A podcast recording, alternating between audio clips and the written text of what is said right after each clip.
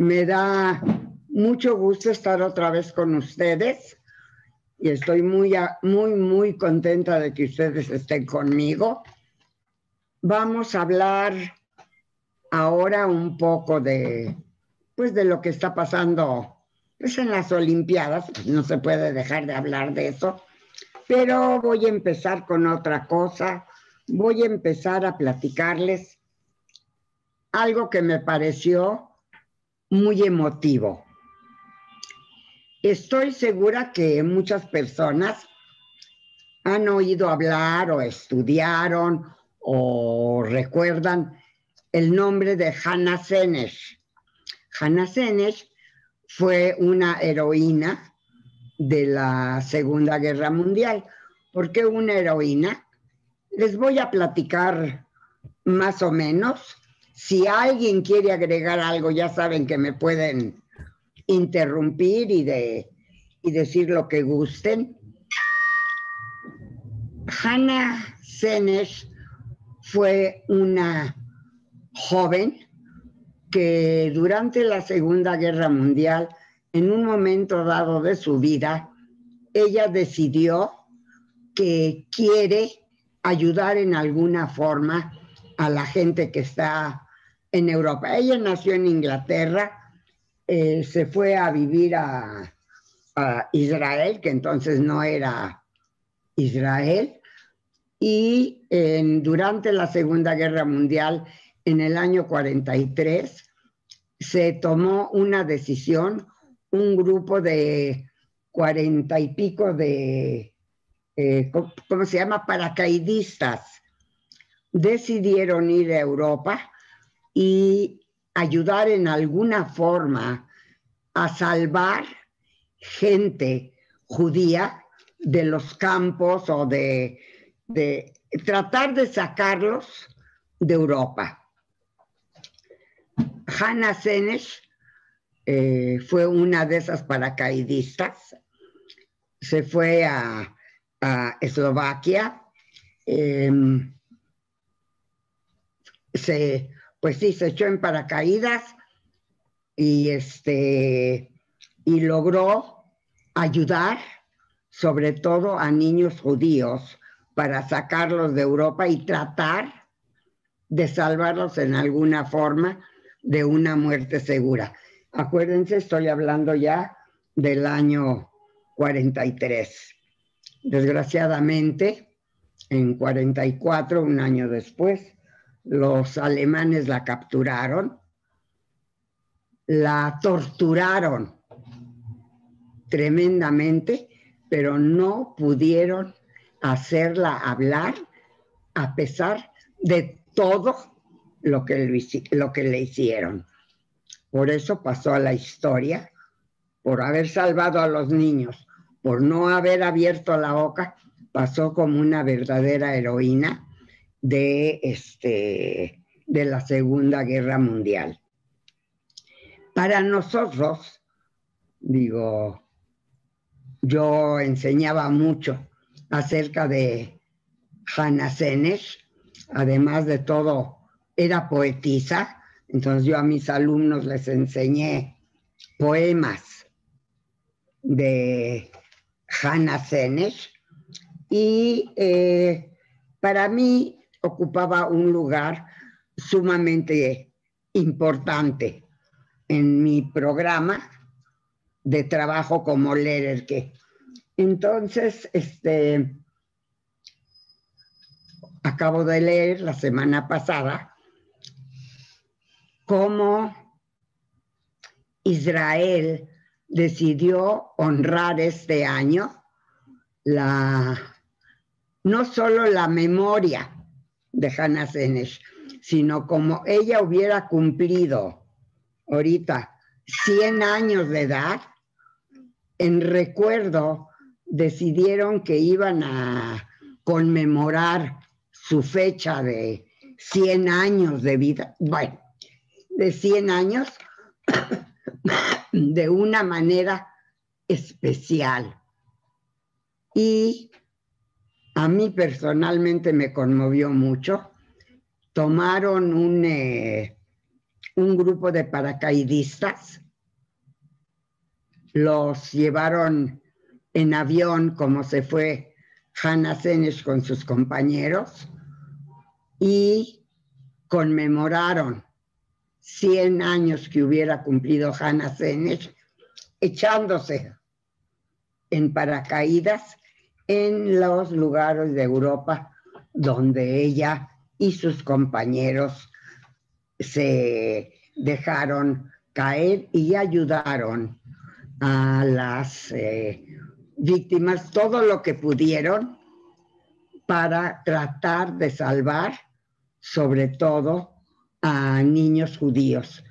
La verdad, digo, generalmente cuando queremos recordar a alguien, lo que hacemos es este, una ceremonia muy en serio, este, hablamos, decimos, pero esto se me hizo una manera sumamente original de recordar a Hannah Senesh y recordar que hubiera cumplido 100 años, desgraciadamente, fue asesinada por los alemanes en 1944. Pero su memoria vivirá para siempre con nosotros porque verdaderamente es un ejemplo a seguir. Creo que era la única mujer en todo el grupo de paracaidistas, no se les olvide que en 43 y 44 las mujeres no teníamos tanta participación como tienen, tenemos ahora, pero es una manera, yo creo, muy digna, muy bonita de recordarla y no olvidar quién fue Hannah Senesh y lo que hizo Hannah Senesh. De veras, a mí me conmovió mucho la manera como Israel decidió honrar, recordar a Hannah Senesh. Si alguien tiene algún comentario, este es el momento porque no voy a cambiar de, de tema. No sé si alguien quiera comentar, si alguien alzó la mano, pero si no, sigo con el otro. ¿Qué dices, Judith? ¿Me sigo o, alguien va a hablar? Eh, ahorita no tenemos a nadie que quiera comentar algo, puedes continuar. Ok, entonces este, voy a cambiar de tema Recuerden, Hannah Senech hubiera cumplido 100 años y no la olvidemos y que pase de generación en generación lo que ella hizo, porque es muy importante recordar el pasado para ver si podemos mejorar el presente y el futuro que es lo que estaba yo platicando antes del programa, precisamente con Judith, que es la persona que me ayuda a platicar con ustedes de, de lo que hay que recordar y de lo importante que es recordar la historia. Voy a hablar un poquito de las Olimpiadas. A ver, antes de que sigas, Juan, Juan Ricardo, eh, quiere comentar algo. A ver, Juan Ricardo. Sí, buenos, buenas tardes. Buenas, tardes, Juan Ricardo. ¿Cómo buenas tardes. Todo bien, todo bien, gracias. Con gusto de estar aquí contigo otra vez. Y yo con mucho gusto de que ustedes que estén conmigo. ¿Qué pasó, Ricardo? Pues te quiero agradecer que nos comentes de Hannah Senech, así se dice, Senech. Nunca había oído hablar de ella, muy ah, interesante. Nunca había oído hablar de esta persona, de veras una, es, un héroe, es un héroe de la historia. Te quería preguntar de qué nacionalidad era. Ella nació en Inglaterra. Ajá. Era inglesa, claro, judía, y este, se fue a vivir a Israel. Y estando en Israel, fue que se juntó el grupo que, que fue a, a ayudar, que fueron a Europa, no tenían por qué.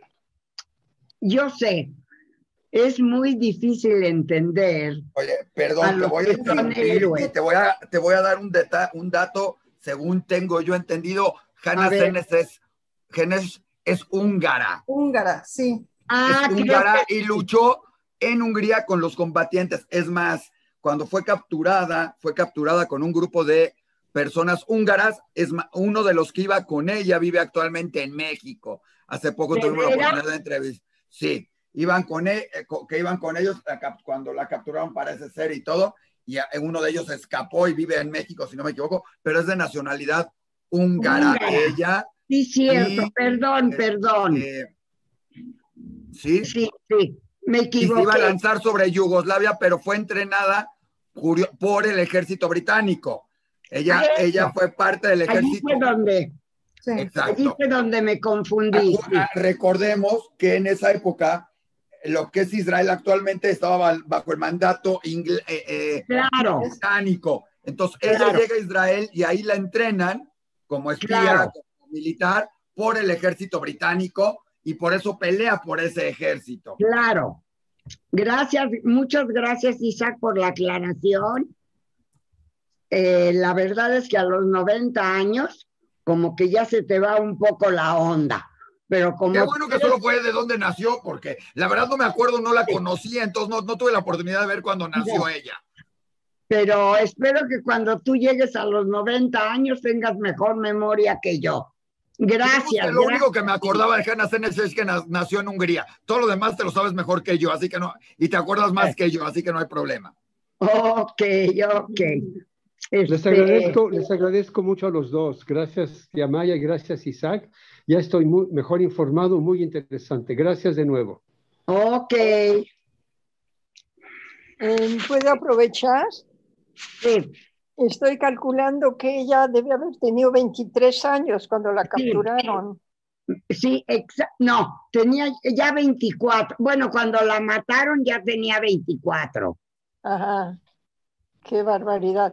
También este, que yo me he puesto a pensar muchas veces cuando me hacen alguna curación médica dolorosa o, cuando voy con el dentista, me pregunto hasta qué punto yo personalmente hubiera permanecido callada bajo tortura.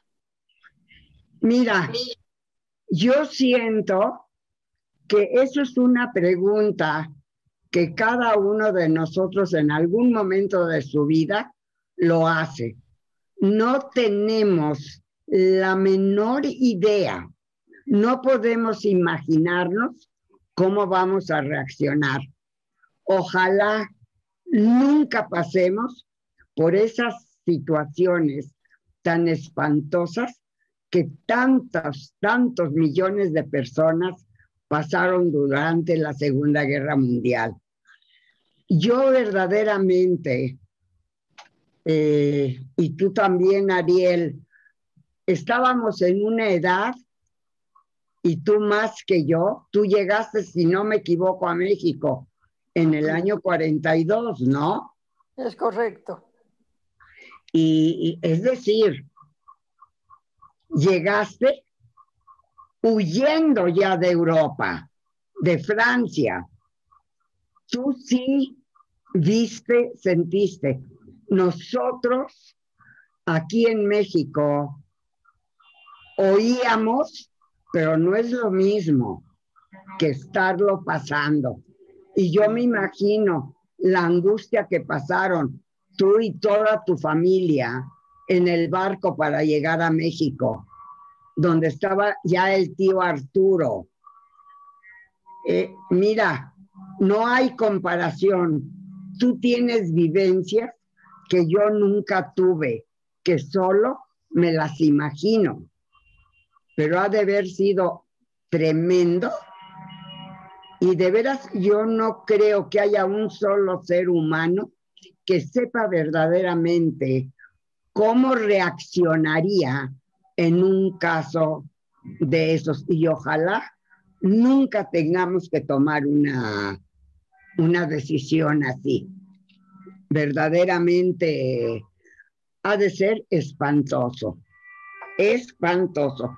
Yo por eso admiro tremendamente, pero muchísimo, a todos los sobrevivientes que pasaron un campo, que pasaron todo lo que se pasó en esta Segunda Guerra Mundial, que fue algo tan horroroso, en el que el ser humano cayó a un nivel espantosamente bajo, en, en una situación en que el ser humano demostró lo, lo, cruel, lo malo que podemos ser, porque cualquiera en algún momento no sabemos de ninguna manera cómo hubiéramos reaccionado, qué hubiéramos hecho. No sé. Claro que eh, en, en, mis cinco sentidos, yo digo que este, yo sería de los buenos, de los valientes. Bueno, eso quisiera, pero no puedo garantizar que verdaderamente eh, lo fuera yo. Yo verdaderamente agradezco su participación y si nadie más tiene nada que agregar, voy a, a cambiar de tema. ¿Alguien más quiere hablar? ¿No? No, parece que no. Bueno. Eh, bueno, ahorita voy a hablar, digamos, algo para reírnos un poquito. Algo que, que pasó en las Olimpiadas. Voy a platicar dos cosas que pasaron en las Olimpiadas. Em, si me equivoco, lo que yo leí em, en allí donde, en la Villa Olímpica, donde duermen los, los, eh, la gente que participa en los Juegos Olímpicos, dijeron que las camas eran de cartón, que no aguantaban esas camas a dos personas. Digo, no sé si fue broma, si fue cierto, pero decían que para evitar eh, actos, ya saben, no voy a usar la palabra porque no vaya a ser que me, que me corran. Pero este, el caso es que la delegación israelí, esto es para que nos veamos un poco, ¿eh? Padre, para que tú no la digas, yo la digo, supuestamente las bautizaron como las camas antisexo. Listo. Ok. Bueno, tú eres joven, tú puedes decirlo. Yo vengo de una generación. Espero se asuste con el término. Eh, yo la palabra sexo en mi generación no se usaba mucho. Se hablaba, pero eh, la palabra no se usaba. Bueno, la cuestión es que la delegación de jóvenes israelíes decidió ver si es cierto que las camas aguantan o no y se fueron subiendo a una cama. Y uno, dos, tres, cuatro, cinco, seis, siete, ocho, nueve. Cuando subió ya el noveno, la cama colapsó. Entonces se dieron cuenta que eso de que las camas eran de cartón para que no hubiera sexo, bla, bla, bla, bla, bla, bla, bla, bla, bla. Era pura mentira y se estaban divirtiendo a lo grande. Claro que luego fueron amonestados, claro que se les llamó la atención, tienen que pagar por la cama que rompieron y este es una de las cosas chuscas, digamos, ligeras que pasaron en esas Olimpiadas. Y bueno, pues vamos a reírnos un poco con estos jóvenes, porque finalmente pues son muchachos jóvenes que, este, que quisieron divertirse. A alguien se le ocurrió, los demás lo siguieron y pasaron un muy buen rato. Claro, va a venir el castigo, va a venir la amonestación, pero mientras los chicos se divirtieron. Y bueno, qué bueno que la pasaron bien. Eh, ¿Alguien ah, quiere hacer un comentario? Porque voy a platicar otra cosa que pasó en las Olimpiadas. ¿No? Bueno. Em, sí, sí te comento, te comento, Maya. Sí. Que está, está eh, chistoso, está chusco este asunto de las camas de cartón. Ya había yo escuchado algo sobre eso. Sí. Entonces, eh, pues sin comentarios, nada más decirte que está de alguna manera chusco, ¿no? Pues mira, la verdad es que los que van allí a competir, pues también van a, divertirse, ¿no? Todos lo pasaron bien, lo pasaron bien. Es un detalle, digamos, chusco dentro de las Olimpiadas. No le quita la. Hicieron algo por la humanidad, todo el mundo se cuestionaba de las camas y cuánto durarían, y resultó que aguantó a nueve personas una cama hecha en cartón y era una de las preguntas más importantes en las Olimpiadas, así que por más que haya sido, resolvieron una duda existencial que hubiera pasado a la eternidad y ahora gracias a ellos no. Bueno, eso se forma de cotorreo y de todo, ¿verdad? Pero interesante. Qué bueno, qué bueno. Por lo menos pasaron un muy buen rato.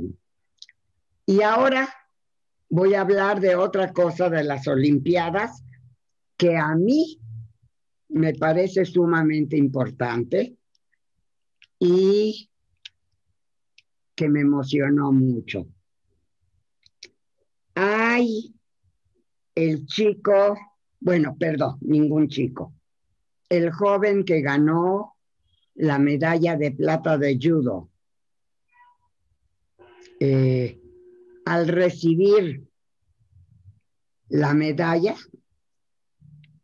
dijo que, que se la dedicaba. Él eh, compitió por Mongolia. ¿eh? Así es que la medalla en realidad, digo, es de Mongolia, pero él le dedicaba la medalla y su victoria a Israel. ¿Por qué? Él es un chico iraní, un joven, si no me equivoco, tiene 24 años. Em, eh, se crió, es iraní, pero está en contra de los líderes del gobierno y de la política de Irán. El hecho de que se le dijo que en unas competencias perdiera para que no tuviera que competir con un israelí, a él lo hizo completamente en contra, lo puso en contra de sus líderes y decidió que se va de, de Irán y se fue, primero se fue a Alemania, luego se fue a Israel, que fue en donde verdaderamente se preparó como judoka para, para competir y él siente que como lo recibió Israel, como lo trató como, como a él le fue en Israel, él está en deuda y por eso le dedica con mucho cariño su medalla de plata a Israel para agradecerle todo lo que Israel le dio, eh, lugar, todo entrenamiento porque su entrenamiento fue en Israel. Y cuando yo oigo un caso como este, pienso cómo sería mucho mejor el mundo si hubiera más gente como ella, este. Ella me iba a mandar unos materiales que ella escribió. ¿Mandé? No, no, nada, nada, nada, nada. Ah. Eh, ¿Cómo sería este mundo un mundo muchísimo mejor si más gente se pusiera a pensar que todos somos seres humanos y que si nos lo proponemos como seres humanos, podemos llegar verdaderamente a un tratado de paz. Miren, yo sé, Irán está en contra de Israel, pero no son solo Irán e Israel, son muchas las personas y los países que tratan de tener el poder y de ser los que manden y los que digan y los que no y los que hagan pedazos al mundo. El poder cada vez se demuestra más lo que el poder puede envenenar a un ser humano. Y este chico, este joven, al tener este detalle tan humano, tan, eh, ¿cómo lo diré? No sé qué palabra usar, pero es un detalle, un ejemplo maravilloso para el resto del mundo, el reconocimiento. Él no está en las Olimpiadas ni peleando ni nada. Él verdaderamente tuvo un detalle precioso, un agradecimiento a, a un grupo de gente que lo ayudó, a un grupo de gente que le dio apoyo y que lo preparó para competir en las Olimpiadas. Y creo que debería de ser un ejemplo a seguir y, tomar como base que hay que hay que tomar las cosas. Hay que ser buenos seres humanos para poder eh, para poder crear, hacer un mundo mejor. No sé si alguien quisiera agregar algo o, o, o, o, ya, o me voy ya a otro. ¿Quiere comentar? Yo sí quisiera preguntar algo. Sí. Dime. Este, este, joven en las Olimpiadas, decías que competía eh, representando a Mongolia. Sí. Qué, qué, lástima que no estaba con, el, con los israelíes, que no representó a Israel. Él... No sé, por, Juan Ricardo, no tengo la menor idea. Ajá. No sé si no se lo permitieron, no sé cómo estuvo Ajá. el arreglo, no tengo la menor idea. Él compitió por Mongolia, pero cuando ganó la, la, la, medalla de plata, se la dedicó y le dio las gracias a Israel. Y fue bellísimo, qué gesto bellísimo.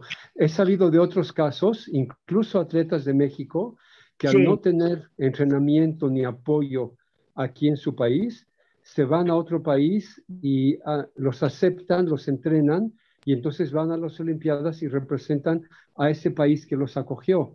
Seguro pasó lo mismo con no este chico. Sé, no sé por qué, eso no, no lo aclaraba la noticia. De acuerdo, no es un caso único, pero es interesante. Lo bonito fue el gesto que él tuvo hacia Israel. Exacto. El, el detalle es eso porque hay muchos atletas, perdón, que interrumpa, hay muchos atletas que compiten por otros países porque las Olimpiadas lo permiten.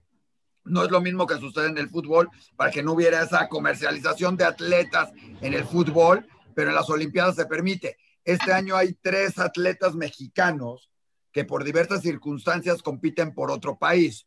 Una de ellas, una holandesa, que ganó la medalla de plata en eh, tiro con arco. Curiosamente, ante una, les ganó el segundo, el tercer lugar quedaron las mexicanas. No se enfrentaron. Y curiosamente se hubiera dado el enfrentamiento entre dos mexicanas si, la, si ayer una de las arqueras, si hubiera, la que perdió a fin de cuentas, hubiera ganado, probablemente hubiera sido su rival. La otra arquera, que es mexicana, pero que compite por Holanda y lo hace porque se casó, bueno, por Países Bajos, como han pedido que se nombre, ya no Holanda, este, y lo hace ella por convicción propia. Hay otro deportista que está compitiendo, si no me equivoco, en canotaje, y hay un tercero que está compitiendo, que ya compitió dos veces por México en salto con caballo, es un miembro de la comunidad, ¿sí? Se apida Michan, y él compite, Alberto Michan, y él compite estas Olimpiadas por Israel en salto con caballo y con posibilidad de tener medalla o de tener un buen puesto dentro de esto, pero lo hace porque él se fue a vivir a Israel en este sentido. Las Olimpiadas permiten esto y así como eso, hay varios atletas, no nada más de México, sino de otros lados que están compitiendo esto. Lo que más se da es de países africanos que compiten mucho por el país que los tenía en alguna época conquistados o esto. Entonces se va dando. Probablemente con el iraní, el caso es de que él desertó y probablemente a lo mejor esté viviendo en Mongolia y haya desertado y no esté viviendo esto y está compitiendo por ahí. Pero es, es algo que se da y lo curioso del caso es a quién agradeció y cómo lo agradeció, ¿no? Gracias, Isaac. La verdad, muchas gracias, Isaac. Yo, este, yo sí sabía que podías, este, que podían los atletas representar a otro país. No sé cómo se hace todo el, eh, el arreglo y todo eso, pero así, así es. Ahora, ojo, voy a decir una cosa que, que ha dado la vuelta ahorita, no nada más en México, sino al mundo y que ha provocado mucho tema de discusión con algo similar. El equipo de softball de México, ¿sí? femenil, está compuesto mayormente por mujeres que juegan en la Liga de Estados Unidos, pero la mayor parte fuera de una, todas son nacidas en Estados Unidos, la mayoría se diría como padres mixtos porque alguno es mexicano y el otro es este, americano. La mayoría era muy curioso ver que el equipo, el equipo mexicano en las Olimpiadas se hablaba todo en inglés, porque todas hablan inglés. Es más, la única jugadora que es por México no conocía bien el inglés y entonces, curiosamente, la que representaba a México, ¿sí? Que sería el español, y por hablar español no se podía comunicar con el resto del equipo mexicano.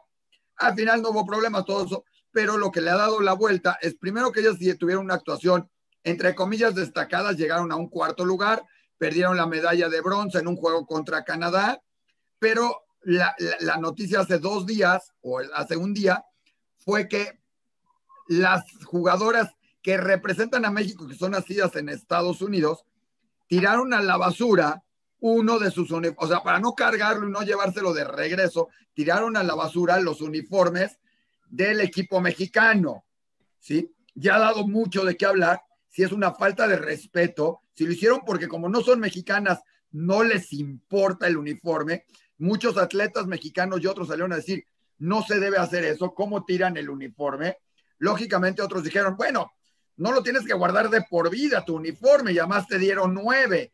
Entonces ha habido, fueron las boxeadoras las que lo reconocieron, las que encontraron en la basura de la Villa Olímpica los uniformes del equipo de, de softball de las jugadoras México-americanas, para nombrarlas de alguna manera. Y lógicamente, pues ha venido el tema de si se sienten mexicanas, si se identifican o simplemente usaron la camiseta de México para estar presentes en unos Juegos Olímpicos. Y ahí es, entra otro concepto de el que representa a otro país y cómo lo siente y qué siente y qué no, o si fue simplemente una distracción o qué haría, ¿no? En mi caso y con los que hemos platicado, yo hubiera dicho que por lo menos se lo hubieran, si no lo querían los uniformes o no los podían cargar porque se tenían que llevar las colchas, fundas, cojines y todo lo que les regalaba la Villa Olímpica y no les cabía en sus maletas, pues que se lo hubieran regalado pues, a los empleados, a alguien. Seguramente alguien hubiera estado feliz de la vida de recibir una, un uniforme de alguna selección olímpica, la que sea, y llevárselo y quedárselo hubiera sido un buen detalle, o donarlos y que alguien los y se rifen y se saquen fondos para ayudar a una buena causa. No tirarlos a la basura como diciendo, no me importa, son basura para mí. Pero bueno, ese es el otro tema que ha dado la vuelta hoy con México y con las Olimpiadas en ese sentido. A falta de medallas, pues también nos, nos damos a, divertir con otras cosas, ¿no? Te agradezco muchísimo tu intervención, Isaac. Yo no había leído nada, nada de eso, no había oído eso. A lo mejor ahorita cuando termine el programa lo voy a leer, pero qué bueno que lo dijiste, pues se me hace a mí en lo personal un detalle muy, muy feo de, de estos chicos que hicieron. De estas chicas, son el, de, el equipo femenil. Ok, de estas chicas, qué cosa tan desagradable. Es una falta de educación. Ojo, como detalle, el presidente de la Comisión, de la Comisión de Softball de México, que es la encargada, una de ellas, salió primero a defenderlas diciéndoles, bueno, tiene nueve, nueve uniformes, entonces ya tiene nueve uniformes, ¿qué importa si se queda uno más, si no se queda uno más, si lo tiran. Luego dijo que las boxeadoras, en vez de estar concentradas en, ver qué encontraron de las mexicanas por ahí, deberían de haberse preocupado por ganar, por tener una buena actuación como la tuvieron las jóvenes mexicanas en el softball. Ya el Comité Olímpico Mexicano salió a decir que estas chicas, y se va a hacer una investigación, pero si sucedió algo así, este, estas chicas van a estar prohibidas de que representen nuevamente a México en algún torneo, olimpiada o alguna otra cosa más y van a pedir inhabilitación al softball internacional, aunque por el nivel que tienen, a lo mejor alguna podría llegar a jugar por Estados Unidos o Canadá, pero lo más probable es que tanto Estados Unidos y Canadá tienen mejores jugadoras y, y no las hubieran llamado y fue una oportunidad para ellas estar en México. Y lo hicieron, por lo menos durante los juegos, no es que se hayan visto no como mexicanas, todo, pelearon, lucharon como atletas por ganar una medalla, lo cual también es interesante cuando ves lo de Irán, que hay atletas de Irán que deciden no competir y no porque les toque ya enfrentar al israelí, porque en el camino podría ser que les tocara enfrentar a un israelí. Ya tuvimos un nadador en alguna, en alguna olimpiada pasada que no se echó a la alberca porque no se, ni siquiera se puso, porque en otro carril estaba un israelí. Entonces, también hay que determinar qué sucede con esos casos que dices, que se mete la política en eso, ¿no? Desgraciadamente, tenemos la tendencia los seres humanos de hacer de todo asunto algo político. Y volvemos al tema de siempre, el poder hace que el ser humano haga cosas espantosas. Y antes de que se me acabe el tiempo, voy a cambiar un poquito de, tema porque se me hace interesante lo que les voy a, a platicar ahorita. Em, el presidente Biden,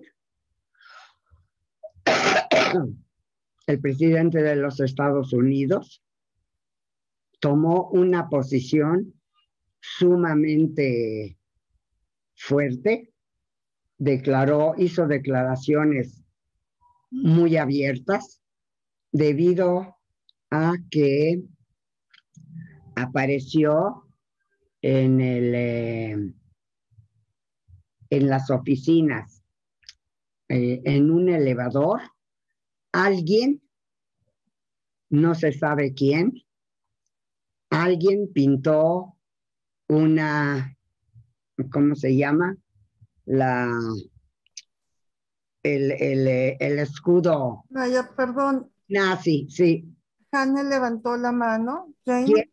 Jane. Jane Streamy. A ver. No sé si quiero decir algo, pero levantó la mano. A ver, a ver, que diga antes de que siga yo con esta.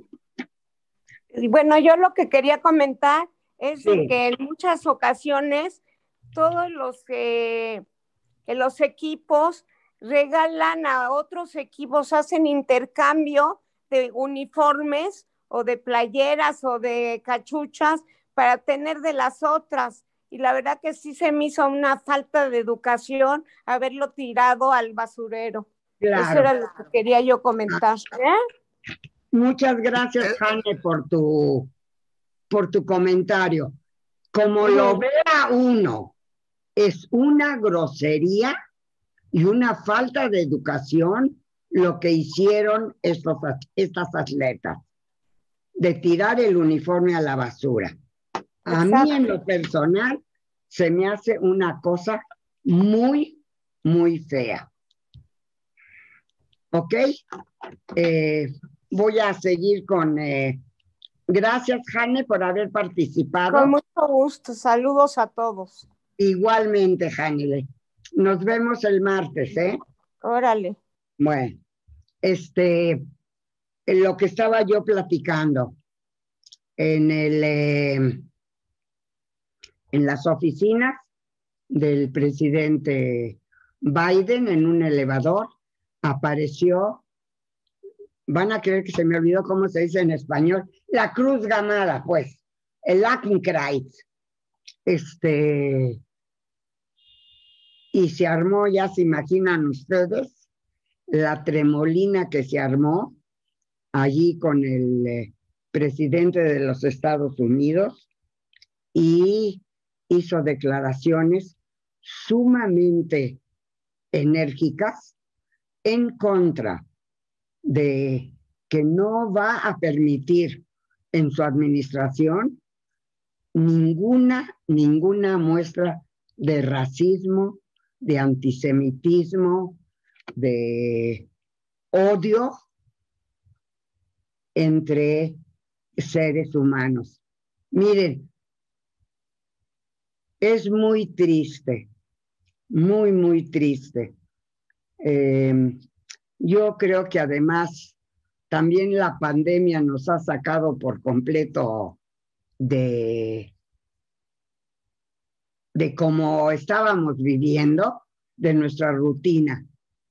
Qué triste que en pleno siglo XXI todavía puedan las ideas nazis, tener público que las acepte. Qué triste que después de todo lo sucedido en la Segunda Guerra Mundial, y no, por favor, no estoy hablando del pueblo judío nada más, estoy hablando de la humanidad. Es tristísimo, dolorosísimo que todavía haya gente que esté de acuerdo con ideas tan espantosas como de que hay seres superiores a otros. Yo sé que cada semana hablo de esto, pero quizá haya quien me escuche y lo transmita y a la mejor, a la mejor, todavía podemos hacer de este mundo un mundo mejor. ¿Por qué tienen que tener más fuerza esos comentarios, esas ideas y no las ideas de igualdad, las ideas de humanismo, las ideas de respeto de uno a otro. ¿Por qué no nos damos cuenta? Y lo dije la semana pasada y lo digo hoy y lo voy a decir la próxima semana. ¿Cuándo vamos a concientizarnos de que solo la educación puede salvar a la humanidad. Miren, es lo que está pasando. De veras, de veras. Yo sé, el hombre es culpable de todo nos dieron libre albedrío y nosotros decidimos qué mundo queremos. De veras, de veras, hay gente que cree que es superior a otros y no se da cuenta que su superioridad consiste únicamente en haber tenido la suerte de recibir una educación mejor y que él debería o ella es igual, estoy hablando del ser humano, debería simplemente de transmitir esas ideas de igualdad y ver que, por ejemplo, digo, nosotros vivimos aquí en México, estamos conscientes de las fallas en la educación que hay en los pueblos. De veras, de veras, no podemos concientizarnos de las cosas que están mal fuera de la capital, de veras no podríamos, los que tenemos una situación más privilegiada, ayudar al, al eh, desarrollo de todo el país. Yo me imagino que en todo el mundo hay diferencias entre la provincia y las ciudades, pero hay países, bueno, que se llaman del primer mundo, ya por allí empezamos a, a tener superiores e inferiores, ¿no?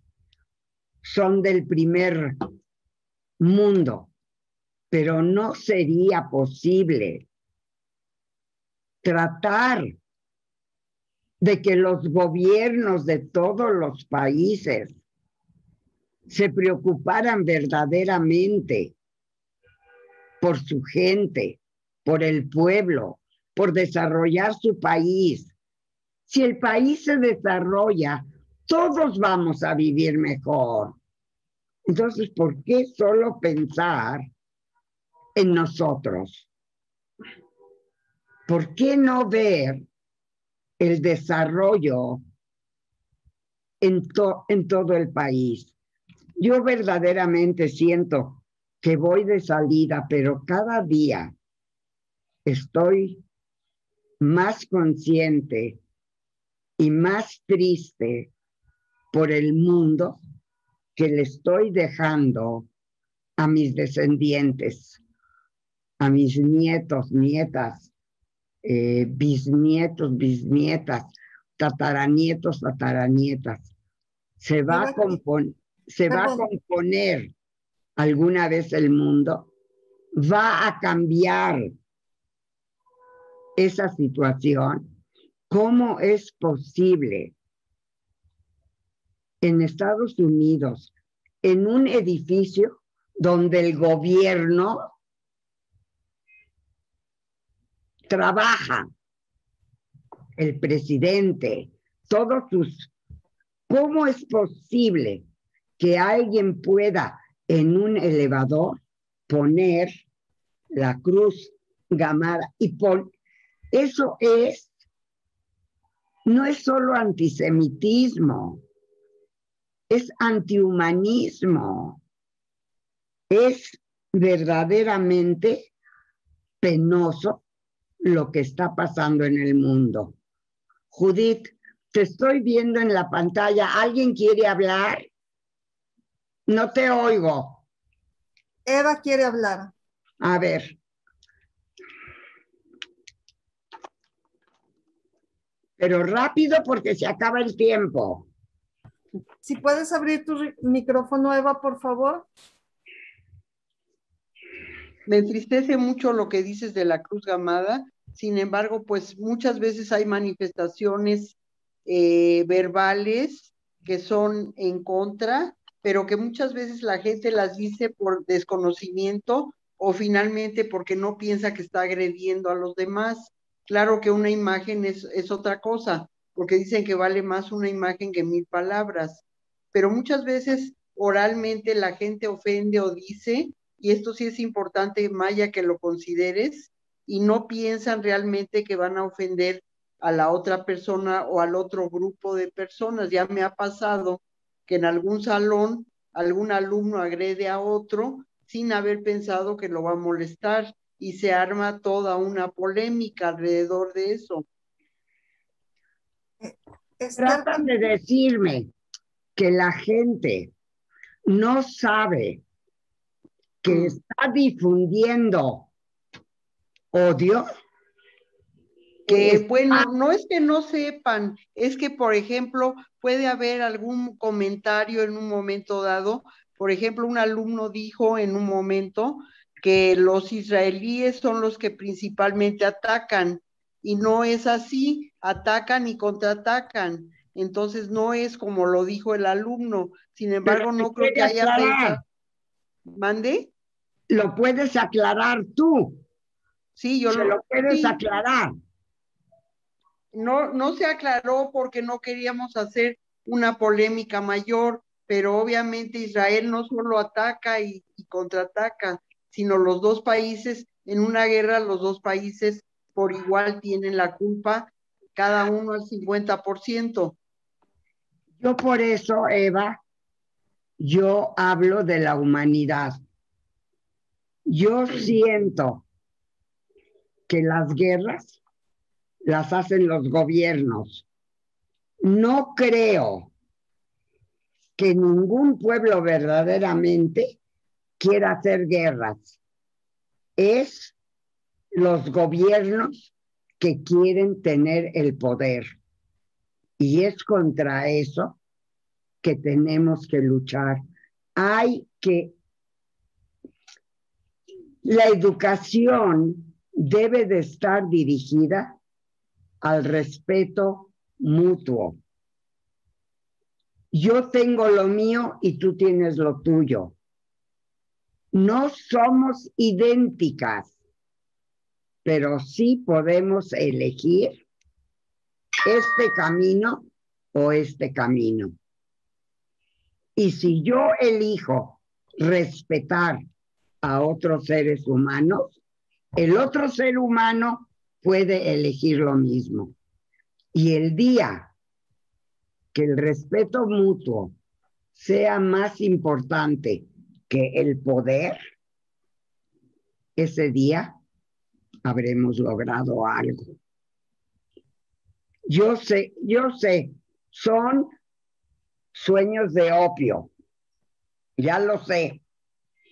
Es muy difícil cambiar a los humanos, pero es un hecho que cada uno de los, digamos, dirigentes, maestros, la gente que puede proporcionar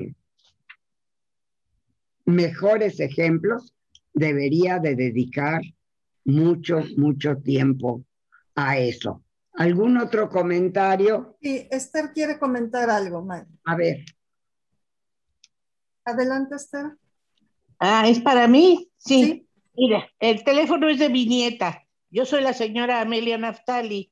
Ah. Ella es Esther Maya. Eh, mira, Maya, eh, yo estoy muy de acuerdo en lo que dices. Sí nos damos cuenta que no hay gente superior. Sí nos damos cuenta que es eh, nada más parte de nosotros bajar la cabeza ante Hashem, pero por algún motivo no lo hacemos y estamos acostumbrados a eso y no sé por qué no lo hacemos. ¿Sí? Que tenemos que superarnos y, y no criticar a los demás y tratar, si está en nuestras manos, hacerles ver sus errores.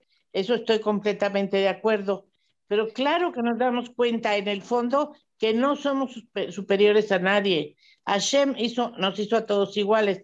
Claro, como Yehudim tenemos una parte un poco superior, pero no por eso vamos a pisar a los demás. Me encanta un, momentito. Un momentito, permíteme que te interrumpa. Sí, claro. Estoy en completo desacuerdo de que nosotros, como Yehudim, somos superiores. De ninguna manera. No somos superiores en nada. Somos seres humanos como todos, con cosas buenas y cosas malas. Y no por ser judía, soy un poquito mejor que otro. No. Soy mejor o peor por cómo actúo, por cómo soy con otras personas. No por ser judía. De ninguna manera siento que en el judío hay un gramo de superioridad. De ninguna manera. No acepto eso. Mira, te voy a decir, tal vez no en el sentido que lo estoy explicando, tenemos la, la, posibilidad de, eh, de, sacar todo nuestro potencial, ese potencial que Hashem nos dio como Yehudim, sí tenemos un poco de superioridad, que no, no. lo sacamos muchas veces, qué lástima, y muchas veces hacemos lo contrario, que nos critiquen y todo. ¿Qué es peor? Si de veras yo fuera un gramito superior, sería yo mejor con los demás. De ninguna manera acepto que el hecho de nacer judía me hace un, ni un gramo superior. De ninguna manera. Y perdón, bueno, yo creo que eso y es respetable lo que dice. Pero a mí, a mí me molesta muchísimo que solo porque nací de una madre judía, eso me hace un poquito mejor que mi vecina. No es cierto. Lo, no, único, que, lo único que me puede hacer no superior, pero mejor preparada, es mi educación. Bueno, Pero no el hecho de nacer judía. Bueno, no. Hay, eh, desde luego hay diferentes opiniones y respeto la tuya, totalmente, pero yo, yo así lo creo. Estamos no. un poco más cerca de Hashem. No, de ninguna manera. De ninguna manera, porque entre los judíos hay buenos y hay malos. Entre los judíos hay idiotas y hay inteligentes. Entre los judíos simplemente hay seres humanos.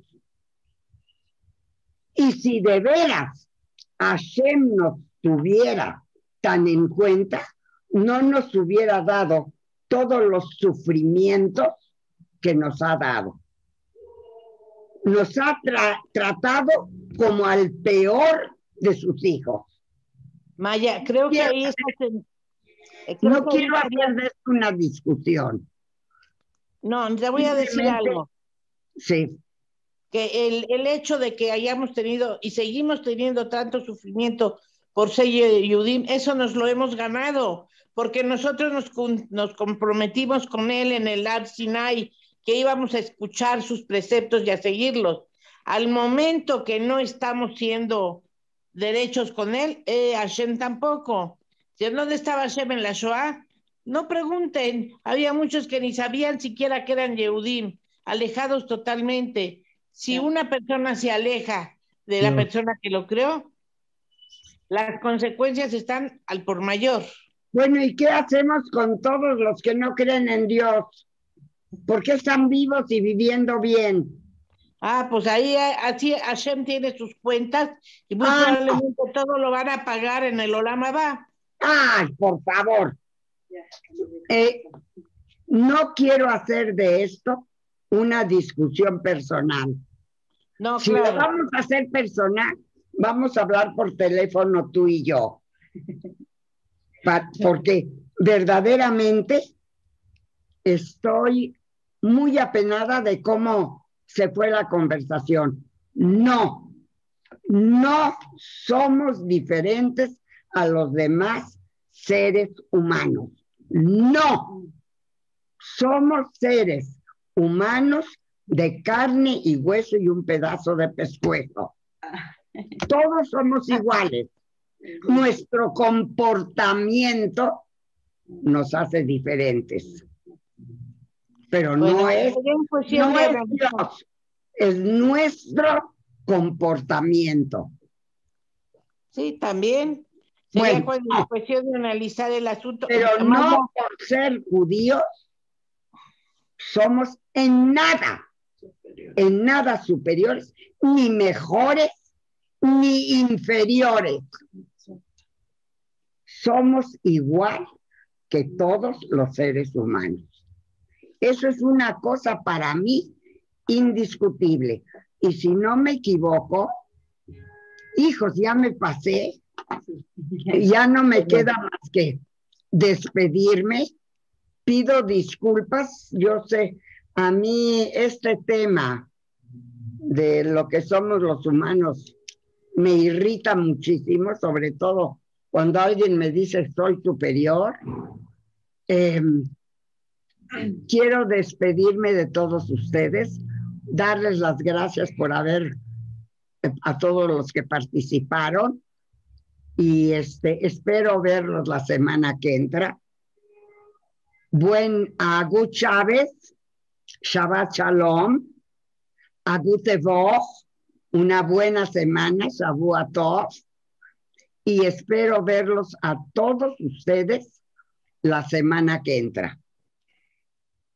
Bueno, les damos las gracias a todos. Los esperamos el próximo viernes en punto de las 12 en, otro, eh, en otra emisión más de Judaísmo Hoy con Maya Axel. Muchas gracias a todos. Gracias, Judith.